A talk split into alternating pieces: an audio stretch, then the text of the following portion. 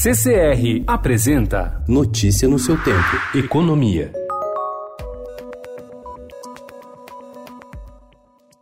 Na tentativa de enterrar a polêmica em torno da taxação do seguro-desemprego, o governo negociou com parlamentares a criação de reserva de um bilhão e meio de reais no orçamento de 2020 para bancar os subsídios que serão dados às empresas na contratação de jovens de 18 a 29 anos em 2020 pelo chamado contrato verde-amarelo. As empresas participantes ficam livres de pagar contribuições sobre os salários e recolhem menos FGTS. A renúncia total prevista com o programa é de 10 bilhões e 600 milhões de reais em cinco anos. Para compensar essa perda de receitas, o governo havia proposto cobrar uma alíquota de 7,5% para o INSS sobre o seguro-desemprego. A ideia despertou críticas e forte resistência entre os parlamentares. A reserva de um bilhão e meio de reais vai sair da estimativa do próprio governo de redução de despesas com a Previdência em 2020. Apesar do acerto no Congresso, porém, a solução é vista com desconfiança por técnicos da área orçamentária e acendeu a luz amarela sobre o cumprimento das exigências da Lei de Responsabilidade responsabilidade fiscal.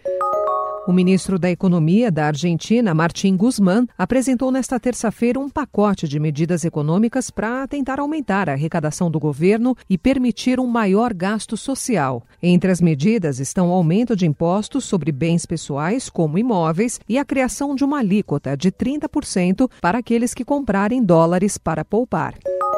Monitor da FGV mostra alta de 0,1% do PIB em outubro. O indicador mostra que o avanço da economia no país continua sendo impulsionado pelo consumo das famílias.